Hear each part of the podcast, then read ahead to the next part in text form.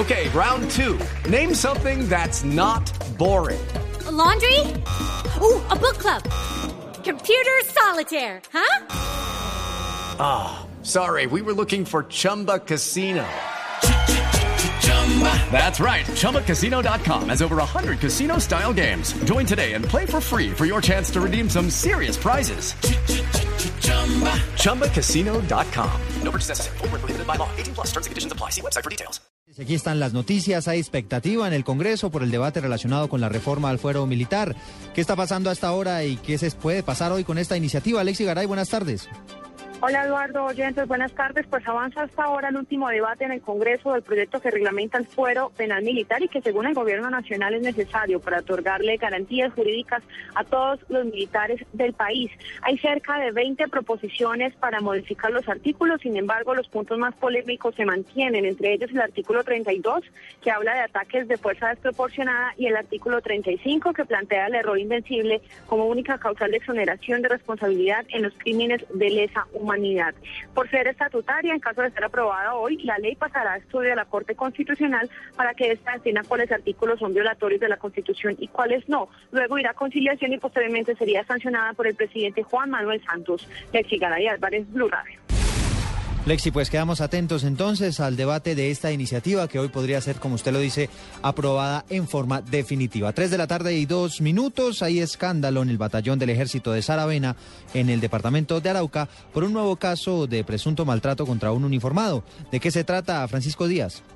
Según el soldado regular Jason Arley León Díaz, en momentos que discutía con uno de sus compañeros, llegó un cabo de apellido Jaramillo, quien sin mediar palabra lo golpeó ocasionando moretones en su rostro y una cortada en una de sus mejillas. El caso ya es conocido por la Personería Municipal de Saravena, quien remitió al soldado golpeado a medicina legal. La verdad siento que no tengo las garantías, no me han dejado denunciar ni, ni fiscalía ni policía. Estaba peleando con otro curso y pues la verdad mi, mi cabo Jaramillo me propinó tres golpes en mi cara, de las cuales ahí pueden ver, pues me pusieron tres puntos. Él tenía un anillo que desde ese día no, no, no se pone. Por su parte, el comandante del grupo Revés Pizarro manifestó que el caso ya es investigado. Ya se está hablando por parte del comandante del batallón de instrucción y entrenamiento, del señor Conel García.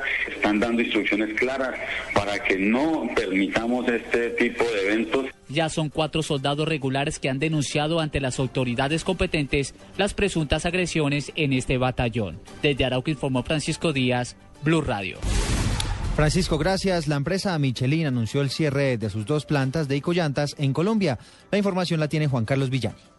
Así lo dio a conocer la empresa Michelin, accionista mayoritaria de Icollantas SA se toma la decisión de cerrar las operaciones industriales en Colombia, pero mantienen y fortalecen las actividades comerciales en el país. Aseguran que el cierre de la compañía se dio por la competencia de productos asiáticos, la revaluación del dólar y los costos de producción, entre otros factores. Enrique Montenegro, empleado de la compañía, asegura que solo en Cali 800 trabajos se perderán con el cierre de Icollantas. Ellos nos dicen que la multinacional Michelin, a partir del momento, cierra sus operaciones en, en Colombia, cierra la planta de Cali y la planta de Chusa acá en, en, Bogotá. En el comunicado de prensa, Jorge Luis Vega, presidente de Michelin Colombia, asegura que se ofrecerá un plan de retiro voluntario acorde con las políticas de respeto de la compañía y en señal de agradecimiento.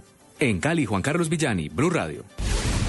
Juan Carlos, gracias. Tres de la tarde y cinco minutos. Y a propósito del Día Internacional contra el Trabajo Infantil, en el departamento de Antioquia no solo algunos menores están desescolarizados, sino además están también realizando labores altamente peligrosas. Los detalles los tiene Mónica Escorcia. Es que según cifras del Ministerio de Trabajo, el 47% del total de los niños, niñas y adolescentes del país realizan trabajo doméstico. Aunque en Antioquia no existen cifras exactas sobre los menores que trabajan en las minas, esta es una de las mayores preocupaciones porque muchos de esos menores extreman su riesgo al desempeñarse justamente en labores mineras. Por ejemplo, en el suroeste del departamento, en zona carbonífera del Sinifaná, con una amplia inversión se impactan a 400 niños entre los 7 y 12 años de edad de los municipios de Amagá, Angelópolis y Venecia que dejan la escuela para hacer actividad al interior de las minas. Desde la Gerencia de Infancia y Adolescencia también se adelantan alianzas y proyectos con fundaciones para municipios como Segovia y Remedios. Rafael Pardo, ministro de Trabajo, dio a conocer que entre el 2007 y el 2011 aumentó en 100.000 el número de menores de edad trabajadores en todo el país. Desde Medellín informó Mónica Escorcia, Blue Radio. Blue, Blue Radio. Noticias contra reloj en Blue Radio.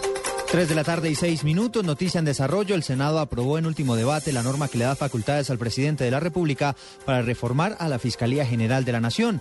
La iniciativa le da un plazo de seis meses para que el Ejecutivo emita los decretos necesarios para que esta reforma del ente investigador, que busca fundamentalmente ampliar sus capacidades para que pueda afrontar una era post-conflicto.